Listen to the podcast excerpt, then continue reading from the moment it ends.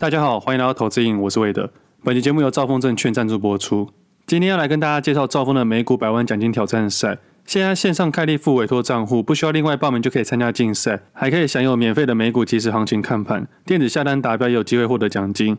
关于付委托，当年我当营业员的时候就有了，不过当时较少人接触国外股票，而近年来投资有更年轻化的趋势，所以也有更多人开始找寻国外的投资机会。那副委托主要是国内的券商向国外券商及国外证券交易所下单，这段流程有两次下单的动作，所以称为副委托。副委托可以透过国内银行账户直接透过国内的券商下单，主要的下单界面也是中文版，非常的方便。在手续费上面虽然比国外券商来说可能较高，但副委托在流程方面受到金管会的管辖，相对安全性高，适合大笔金额或是不想被价格影响的投资人。这是兆丰证券的活动，比赛的赛制分为月冠军及总冠军。月冠军的竞赛到三月底截止，在三月底之前，每月每股交易量达十万美元以上，获利达一千五百美元以上，兆丰证券会依照当月的获利金额排序最高前三名，颁发等值商品的礼券。第一名可获得新台币十万元，第二名八万元，第三名五万元。而总冠军的部分，在竞赛期间每股总交易量达一百万美元以上，其中任三个月获利金额加总达五千美元以上。兆丰证券会在依照获利金额排序最高前五名，颁发等值的商品礼券。第一名可获得新台币二十万元，第二名十五万元，第三名十二万元，第四名八万元，第五名五万元。在成交量的部分，如果刚好当冲美股的听众朋友，目前兆丰证券的手续费优惠零点一 percent。那除了竞赛之外，兆丰证券每月再抽出二十名有参加美股百万奖金挑战赛的投资人，赠送五百元家乐福吉祥券。另外，即日起至今年三月三十日，透过线上开户，无论台股与副委托账户，达成指定条件，就可以获得超商一百元吉祥券。交易满额再加码送五百元家乐福吉祥券。那这次活动必须同时考量到交易量和获利金额。理性的投资人要尽量把注意力放在获利金额上面比较好。如果对以上活动有兴趣的听众，可以上兆丰证券的活动查询，也可以加入兆丰证券 LINE@ 的收取最新的资讯。现在完成小游戏，马上再领取三十九元的商品吉祥券，数量有限，赶快找朋友一起领好康。那这几天的市场比较多人注意的话题，应该就是升息的部分了。所以，我们今天的节目一开始也会聊一下升息。毕竟，升息这件事情可以影响到股市、汇市还有房市。因为利率的调整主要影响到资金的灵活度。那股票市场里面主要就是信心还有资金的影响。那升息这件事情应该算是近两年来的大事之一吧。这样的货币政策影响了环境的改变。那这个部分只会对长期部位做出想法，对于短线交易的部分则不理会。因为每年的市场里面一定都会有主流股。那对于这次费的升息，在三月十七号升息的印码，也是三年来首次的升息，也让原本趋近于零的利率来到零点二五 percent 到零点五 percent 之间。那目前预期是说，今年剩下的六次会议都会升息，也就是说，今年可能会再升息六次。那每一次的升息会是多少，现在也没办法确定。只不过升息的趋势应该是确立了。那对于升息的解读，我会解读成对于资金的灵活度会下降。也可以解释说，每一块钱的资金成本变高了。那在疫情发生之前费德在二零二零年三月三号降息了两码，接着在三月十五号再降息四码，短短的一个月之间，总共降息了六码。这个降息的速度其实算蛮快的，也让这次的降息回到二零零八年金融风暴当时的趋近于零的利率。那对比当时的状况来说，我觉得当时不只是算是打针，还顺便开刀的感觉。当时的货币政策不只是降息，还大量的印钞票。当时的宽松政策是非常猛烈的，那这次仅仅升息了一码，也算是缓缓的升息。以整个市场的感觉来说，应该还算是健康的。我相信对于多数的投资人来说，应该都算是预期到了。升息本就是已知的事实，灵活度变差也是已知的事实。那差别差在何时开始升，以及升息的速度多快。只要不要太快或太猛烈，应该都还是可以接受的。那刚刚讲到打针跟吃药的概念，其实我用瘦身的概念来说。我相信多数人都应该知道，要拥有一个好的体态，就是管好我们自己的嘴，管好我们的饮食，以及适当的运动，那体态就会越来越好。那如果我们的体质比较差，想要快速拥有很好的体质，要怎么做？除了刚刚提到比较健康的方法以外，还有两种做法，一个是吃减肥药，一个是动手术。那后两者我是完全不推荐的，因为这些都可能是短期的效果，而且都一定会伤身体。我之前有一个认识很久的朋友，他因为过度的肥胖去做了切胃的手术，因为这样的情况下，所以胃变小了，食量变小了，所以他也渐渐瘦下来了。但是他体重过重，医生的建议之下才做这个手术，但对他的身体的确会有伤害。但这个伤害在医生的评估之下，可能比他继续肥胖还要好，所以在比较利益原理之下，他决定了切胃的手术。不过这还是因人而异，我个人还是认为。控制饮食，好好运动，可能会比较好一点，也比较长久。所以对比当时的宽松政策来说，就像是打针跟吃药一样，那个下的药比较猛。那为什么要这样下呢？主要是不想让金融体系整个崩盘，所以才这么做。我举个例子来说好了，在二月底的时候，俄罗斯发动战争时，卢布大贬。大贬的原因其实不难理解。假设一个国家发动了战争，各国都会对它的评价下降，也就是信用风险。那在经济学里面，应该是国家风险跟政治风险吧？不管是股市、债市或者汇市，都会同时调降。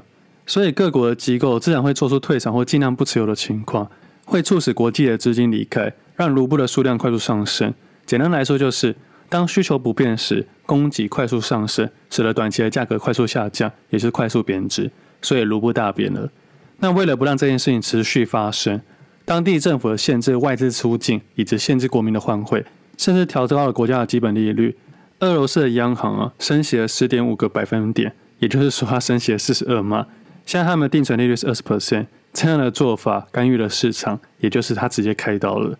所以说，这种的做法通常都是短期的，他希望可以吸引到一些短线的投机客加入，这也是他们的诱因存在。换个角度跟大家分享，假设现在台湾利率为一 percent，在其他条件不变的情况下，央行表示从明天开始，尤其两年的定存利率改为十五 percent，那这样就会对市场有很大的影响，同时会影响到股市、汇市，还有前面一直聊到的房市。不要觉得十五 percent 很意外，在三十年前，就是我出生的那一年。两年期的基本利率为十二 percent，所以我们曾经有这么高的利率过，只是现在的我们很难想象当时的环境如何，所以我才会一直分享，我们要随着市场金融环境去适时的调整，才是一个不变的事实。那对于升息的影响，我自己在股市跟汇市都做这些策略上的改变，在去年的时候就已经改变了，这也是去年为什么配置在美金上的原因之一。不过今天想要跟大家分享关于房市的想法。所以这也是为什么农历过年期间就一直研究房市的原因。那个时候在研究利率的变动，以及整体金融环境的改变，还有我的景气循环。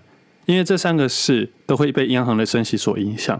以我自己的推估了，也在想说，近期的利率决议应该会升息。因为在金融市场上面就可以发现，美元指数、汇率，还有外资狂卖台积电的状况，就可以明显发现到资金开始撤离了。我相信国际上一定有人先知道，不过这些事后论，所以我们就不加以讨论。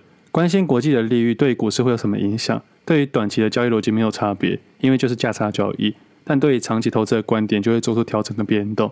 因为以我的经验来说，当市场确定后，价格通常都会先反应。如果每次等到确定后才去动作，永远都会慢一拍。你要预期别人的预期，才有可能赚到别人没有的获利。当然，想要得到一定的获利，就必须承担一定的风险。前提是要把理论以及实际给结合起来。在去年的配置上面，大部分的资金在美金上面，肯定会有一些听众觉得我很傻，怎么没有跑去买航运股？怎么没有买台积电或 IC 设计等等？我知道今年呢还是有不少的标股，但是作为长期投资配置来说，我反而觉得美金是我最大的优势。当时的配置是为了未来准备，而不是当时准备，因为长期投资要以年为单位，所以在短期间看不到效果。我自己是这样想的：Fed 一定会升息，资金一定会回流。台湾公司一定会回到疫情前该有的状况，尤其是运费的部分。我大胆假设了，如果台湾公司今年没有办法像前两年交出好成绩单的话，市场的确会给他压力。这边要强调的是，更好的成绩，并不是一样的成绩。市场给予更高的预期的市场价格，就应该要达到一定程度的获利条件。那如果没有，市场就会修正，修正为该有的价格。但是已经修正了，还是还没修正？我们必须继续追踪。我自己是推估今年的台湾公司不会比前两年好，我指的是大多数的公司。但是我相信还是有少部分的公司会越来越好。那这个少部分的公司就增加选股的难度了。那以这个概念来说，配置上就会有些调整了。那以国发会的公布的景气指标来说，已经开始下滑了。再稍微用股票市场的指标跟联动看起来一定有相关性。但我不会等到真的开始下滑，或者是真的开始触底的时候才做出调整，我会在相对好的位置提前做出动作。我是这样想的：去年买的美金会在下半年配置美股，那如果真的如我的预期，资金回流到美国的话，美金可能会相对的升值。那或许有机会的话，去年买的汇率会开始获利。那如果出现股汇双杀的情况的话，那美股有可能会在相对的好位置点，到时候再把美金买成美股。但这边要强调，周期不知道多长，趋势不知道多久，双方的价格会不会到我的预期点，我不知道。如果真的有的话，半年后我们再来讨论这个部分。不过，如果你到时候才想要做开户的动作的话，那可能也就来不及了，因为有些东西要先准备好，准备了这段期间再去累积自己的信心跟耐心。当时机点真的出现时，你就有勇气的进场了。当然，这是我理想的中的状态，会不会发生我也不清楚。以一个大方向的理论来说，应该是没有问题，剩下就靠经验跟实际的交易去做调整。我分享我的观点，但不一定是对的或错的。就像三月七号两周前的节目一样，我预计明天就三月八号要进场，那也是我的观点，但是也不代表一定对，一定错。错了我会想办法处理，对的话我会顺势去交易。那事后再一起来验证讨论。其实作为全职投资人，有个想法很重要，你在做任何一个投资决策的时候，都以风险为第一考量。接下来再想说要怎么去交易。回到三月七号那个节目来说。如果大家有机会的时候，可以回听一下。虽然那集的声音有点哑，因为那集感冒了，但还是可以去稍微听一下。当时所有的想法都是以风险跟配置为考量，完全没讨论到目标价，也没有过度吹捧哪一只个股，单纯是分享到情绪点跟切点的概念，以及用相对的位置点去表达。虽然现在事后回头看看，应该是一个还不错的位置点，不过我相信你我都没办法复制当时的情绪跟价格。即使是诈骗集团，他也没办法复制我的声音，因为那期节目真的很哑。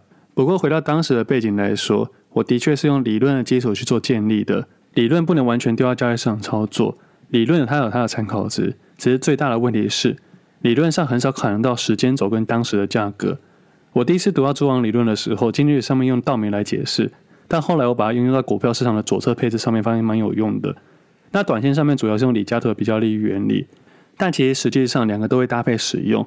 那其实主要会用的五项概念，我都把它写到书里面了。听众朋友可以去实际翻书看看。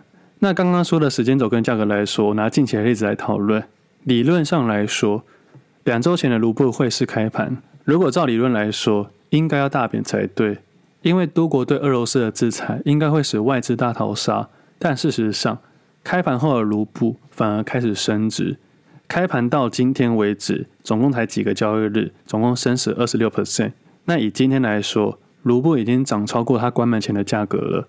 不过，就像刚刚说到的，照理论来说，出现了战争，应该会撤资，会使汇率贬值。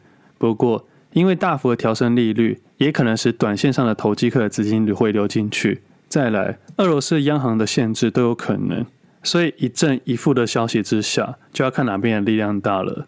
那以近期可能会开市俄罗斯股市来说好了，理论上开盘应该要大跌才是，但是如果大家都预期了，市场价格会不会提前做出调整？到时候我们就拭目以待吧。那以我的操作来说，上礼拜把部位提升了不少，不管是短线或长期都是。其实主要还是因为几只个股突然间表态了，上升的幅度比较大，自然下的单也比较多。那自己的持有个股里面总共有十只，在左侧的部分。那其中有两只个股是 PCB 的软板，我自己主要是以台郡为主轴了，但后来臻鼎大涨的比较快。那如果有回听三月七号听众的朋友可以知道，当时说自己第一批的个股会以库藏股为主，而台郡在今年增加了资本支出以外，还实施了库藏股，在近期又实施了第二次库藏股。就像我之前说到的，实施库藏股的公司不一定一定会让股价上涨，但是在基本面跟未来的展望，可能是已经有人帮我过滤了。所以当下这个决定是当时的想法，那近期股价已经上涨了，那之后可能就不会再讨论了，因为以现在来说，应该在短期之间买不到三月八号我买的价格了。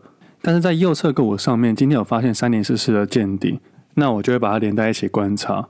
不过短线上的右侧个股，大家还是要谨慎思考，毕竟风险跟速度会比较快一点点，大家一定要注意风险。那其实自己这次的配置里面。库藏股部分配置最多的个股其实是风车类股。我对于这家公司是有一定的信心程度，不管在基本面、技术面、筹码面，还是公司的诚信上面，我自己是偏向好的部分解读。不过目前股价没有太大的表现，之后自己会持续追踪，有什么想法再跟大家分享。但目前因为自己持有的部位可能会造成流动性，所以我就不方便跟大家分享了。因为它现在铺单量比较少，未来如果成交量变大的时候再跟大家分享，比较没有流动性的风险。那回到刚刚理论上面的概念来说，在一件理论上会发生的事情，只能限定单一的条件，但无法假设其他条件不变，所以才会出现理论跟实际上的出入。在过去的节目跟书中都一直提到，真正的金融市场里面，你我都无法假设其他条件不变。在统计学上面，你如果计算答案时，如果无法假设其他条件不变的情况下，这些答案通常都是无解的。所以说，理论只是个大方向。实际上还是要看价格跟经验去做调整。那这次的升息，除了费德升息之外，台湾的中央银行在隔天也马上宣布升息的一码，从天的现率调整到一点三七五 percent。其实升息的一码等于是因为疫情而调降的利息回到原本的该有的利息。央行总裁是这样说的：去年第三季的房贷平均七百六十三万元，升息一码等于一年的利息多缴一万零九百零五元。升息简单来说就紧缩政策，政府要收钱回去了。紧缩政策除了升息以外，最常用还有提高税率。提高税率的方式主要是用所得税，或者是从房市的股市下手，或者是每次加什么二代健保、三代健保。那也有可能会调高我们的劳保。那就像我刚刚节目一开始说的，我们资金的灵活度会下降。那如果你是贷款超额的人，那可能多多少少会有增加一些压力。所以平常在做贷款的时候，不要去估那个最低基本利率，不然只要遇到超额的调升啊，就真的会很吃亏。不要过度去相信那些销售员。那些穿西装的不一定都是好人。那如果用一个比较好的计算概念来说，贷款每一千万，一年大概多缴一万三千多元，等于一个月多一千多元。不过依照这样的看法来说，今年应该是会往紧缩政策前进，有可能会持续的升息，有可能持续的加税。那股市的部分，我会持续追踪，持续的分享。那关于房市的部分，我相信大家对房价比较有兴趣。我先给我的结论了，我认为房价回到原本的基础点是不太可能的，但是可能会止涨了。但绝对不是什么央行打房政策，而是因为成交量缩减，这个资金的市场可能从卖方的市场变成买方的市场。那些预售要开案的都开案了，要卖的价格也都卖了。他现在卖你的价格是未来五年后的价格。建商们都很聪明的，他会在行情好、资金多的时候，用最快的速度赶快去开案。这个概念像股票市场的增资一样，在市场价格好的时候赶快去增资。因为这时候印股票的钞票才会多一点点。反正总归一句啦，资金的配置上面，目前不以房子为主，还是以股票为主。相较之下，我觉得股市的优势我大很多。毕竟那些房市会被操控在某些人手上。我的贵人跟我的想法是一模一样的，他到现在还不买房子，而且房市会影响到多数人的生活。那这些房市的价格又控制在投资客跟政客的手里，我觉得是真的很麻烦的。我自己没有这个优势，所以我就不参与了。如果我未来要买房的话，绝对不会当做投资用，一定是拿来自己租的。那刚刚既然说到政客，我就想到一件事情。之前讨论到劳动基金的炒股弊案，大家可以查一下。上一次弊案的关系人之中，就这么刚好被禁管的其中一位对象是去年开案量最大的某集团。如果有兴趣的听众朋友，可以自己去查一下。所以房市对我来说还是太复杂了，也有很多东西我是无法碰到的，所以我还是乖乖留在股市。那刚刚聊到劳动基金，每年都喊破产，看了就很烦。哪有一个基金整天跟我们喊破产，还要我们继续缴钱的？能不能振作一点啊？少一点弊案就好了。要弄民众的钱炒股票，应该要被变现才对啊！不然我们这些缴钱人看不到钱跑去哪里？动不动就有炒股弊案，每一年都说破产，真的很不像话。如果真的一堆人在乱搞，不如把劳动基金给资金的操盘手去操控，每个月公开透明细项，这样就可以减少很多问题。那近期可以发现啊。劳动基金的炒股弊案应该是一件很大的事情，也是影响多数民众的权益。但是后续好像都没有新闻了，感觉又在赌民众的健忘程度。新闻媒体应该持续追踪才对吧？不要整天管家人的家务事，离婚、结婚、离婚、结婚，真的很无聊。那关于市场常常说的打房政策，我个人认为啊，影响价格程度还是偏低的。毕竟这些建案啊，这些建商，他们持有银行股的部位可是不少的。那这个部分之后再有机会再跟大家讨论。我倒是认为啊，这次的做法会影响交易量，可能使卖方市场变得买方市场，可以暂时的抑制价格，但是无法让市场价格崩跌。毕竟这个市场的权利跟利益是环环相扣的。如果你身边刚好有公务人员的朋友，他们常常会听到一句话：这个不是关说，这是关心。那刚才讲到离婚、结婚、离婚、结婚，我就想到海运股的操作，这些人把游戏规则搞得很复杂。一下增资，一下减资，一下一张不卖起机制来，一下全部卖光光。那在上礼拜二三月十五号的时候，长隆海公布了高配息跟减资的动作，搞得所有民众很复杂，对于这些消息啊，大家不要太过于兴奋。配息跟减值都不会影响你整体股票的市值。即使你在当下拿到现金的情况，你相信我，就是左手配右手，不要去幻想这件事情了。不要以为账上的亏损不是亏损，这些都是钱啊。但这边并不是说股票要崩跌哦。我要讲的是，如果你长期看好未来的话，你可以持续持有。但是你单纯是为了这个现金的话，你应该好好思考，这是不是你配置的一环？你缴的税够不够多？我在三月十号发现这件新闻的时候，我就在想说，隔天应该有些操作的机会。毕竟这个消息很多人都不知道为什么。我当时是这样想的：这些人很聪明，在期货结算的前一天发布这个消息，肯定会有一些大动作要产生。也就是说，当天的期货价格跟现货价格会联动。如果市场直接开高的话，代表我的风险被控制住了。当天如果涨停板的情况下，我最大的亏损就是开盘价。到涨停价之间的差额，虽然在三月十六号那一天，我在 Facebook 上面分享到整体操作逻辑，但还是收到不少听众朋友私讯问这个问题。我在这边再稍微跟大家讨论一下。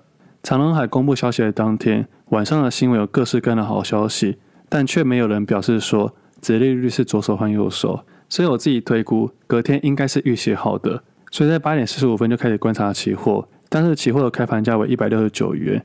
而现货的盘前试撮合在一百七十元以上，那我这边跟大家还是分享一下，试撮合没有太大的意义。